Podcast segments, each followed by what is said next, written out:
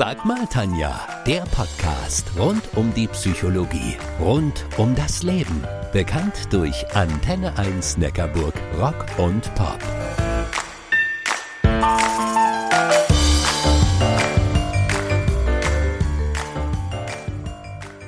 Sag mal, Tanja, hm, dafür brauche ich doch nicht Psychologie studiert zu haben, um zu wissen, dass das schizophren ist. Das erkennt sogar ein Blinder mit dem Krückstock. Mein Thema heute Küchenpsychologie und wie wir uns von ihr in die Irre leiten lassen. Ich bin die Tanja Köhler, eure Antenne 1 Neckarburg Rock und Pop Psychologin. Wir alle denken psychologisch, ob wir wollen oder nicht. Wir Menschen wollen uns das Verhalten von anderen Menschen erklären und, falls erforderlich, auch schnelle Lösungsansätze finden.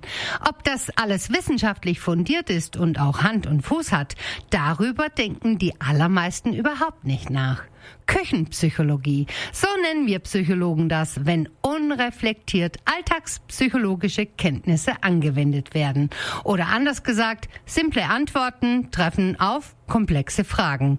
Okay, das ist für mich als Psychologin wiederum total nachvollziehbar, denn simple Antworten machen das Leben leichter, zumindest vorläufig. Simple Antworten auf komplexe Situationen sparen Zeit und Energie. Ich muss nicht mehr darüber nachhirnen. Aber jetzt Achtung, aufgepasst, Fachbegriff. Eine krasse Form von Küchenpsychologie ist die sich selbst ignorierende Inkompetenz. Intelligenz schützt nämlich nicht vor Dummheit. Wir Psychologen äußern uns zu bestimmten Verhaltensweisen von Menschen in der Regel aus unserer psychologischen Expertenrolle heraus. In Zeiten von Internet und Co aber gibt es immer mehr Menschen, die glauben, hey, ich weiß Bescheid, habe ich gelesen im Internet auf einer renommierten Seite. Wie gesagt, wir Psychologen verwenden dafür den Ausdruck die sich selbst ignorierende Inkompetenz. Diese finden wir oft bei Menschen, die in der Regel eine gute bzw. sogar sehr hohe Kompetenz haben, allerdings in ganz anderen Bereichen. Und das geht nicht nur mir als Psychologin so. Frag doch mal einen Förster, wie oft ihm im Wald von Wald Waldbesuchern die richtige Waldpflege erklärt wird. Und auch Handwerker können ein Lied davon singen. Bestimmt habt ihr den Spruch Gegensätze ziehen sich an auch schon mal verwendet, weil es sich um eine Volksweisheit handelt. Scheinbar allgemeingültig, um zu erklären, warum zwei Menschen so gut zusammenpassen. Auch wenn es eine gefühlte Irritation gibt. Aus psychologisch-wissenschaftlicher erwiesener Sicht stimmt diese Volksweisheit übrigens nur zum Teil. Ja, Gegensätze ziehen sich an, allerdings allerdings nur für eine bestimmte Zeit. Und genau dieses allerdings, dieser Zeitfaktor, der wird in küchenpsychologischen Aussagen einfach weggelassen. Aus welchen Gründen auch immer. Vielleicht, weil man jemand nicht sein Glück von vornherein verderben will und sich später sagen hören möchte, ich hab's doch gleich gesagt. Ja, Gegensätze ziehen sich an. Die Forscher erklären das übrigens wie folgt. Singles fühlen sich zu ihrem Gegenpol deswegen besonders hingezogen, weil sie sich unbewusst nach einem Partner umsehen, dessen Immunsystem sich möglichst stark vom eigenen unterscheidet. So ist gewährleistet, dass der gemeinsame Nachwuchs von verschiedenen Genkombinationen profitiert. Die Schöne heiratet also das Biest und die Prinzessin küsst den Frosch. Und sie lebten glücklich bis ans Ende ihrer Tage. Hey, solche Erzählungen enden immer an der schönsten Stelle und blenden den nachgeschalteten Alltag vehement aus. Oder habt ihr schon mal von der Geschichte gehört, wie genau dieses Leben an der Seite des gewandelten Prinzen ausgesehen hat? Und genau das ist die Stelle, warum Küchenpsychologie in die Irre führen kann.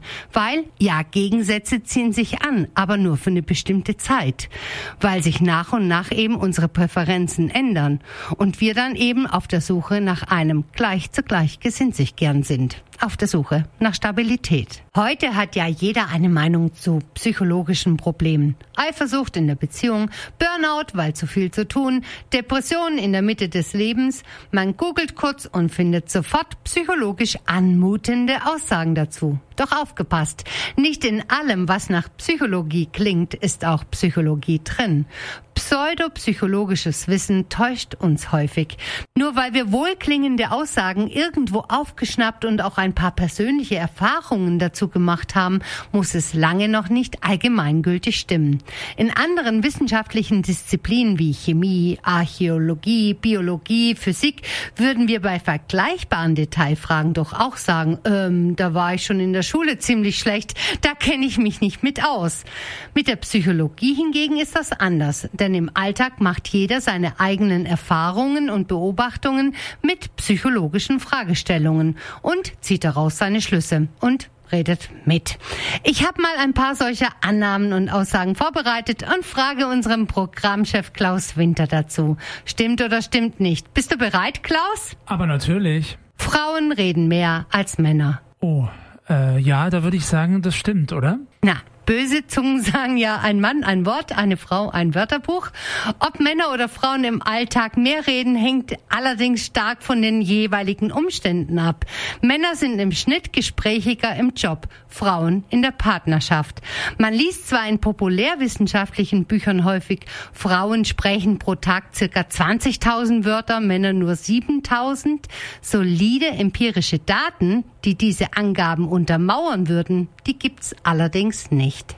Ich habe dir noch ein Beispiel mitgebracht. Klaus, magst du noch? Ja, sehr gerne. Gibt es die sogenannte Midlife Crisis? Hm, ja, man liest und hört viel davon. Ich glaube, ich würde mal sagen, ja, die gibt es. Die meisten von uns denken, es gäbe eine Midlife Crisis, die im Alter so ab 45 beginnt. Viele sagen, sie führe zu depressiven Verstimmungen, Sinnkrisen oder erklären damit sogar Seitensprünge. Der ist halt in der Midlife Krise. Über Midlife Crisis wird viel geredet und jeder kennt diesen Begriff. Er ist ja auch total eingängig. Aus wissenschaftlicher Sicht jedoch gibt es in der Midlife kein bisschen mehr Crisis als in anderen Lebensphasen auch. Der Einzelfall kann natürlich anders aussehen. Danke, lieber Klaus. Ja, sehr gerne, war spannend. Kennt auch ihr so küchenpsychologische Aussagen und möchtet wissen, ob was dran ist und was dahinter steckt? Dann schreibt mir eine Mail an die Tanja Köhler at antenne1-neckarburg.de.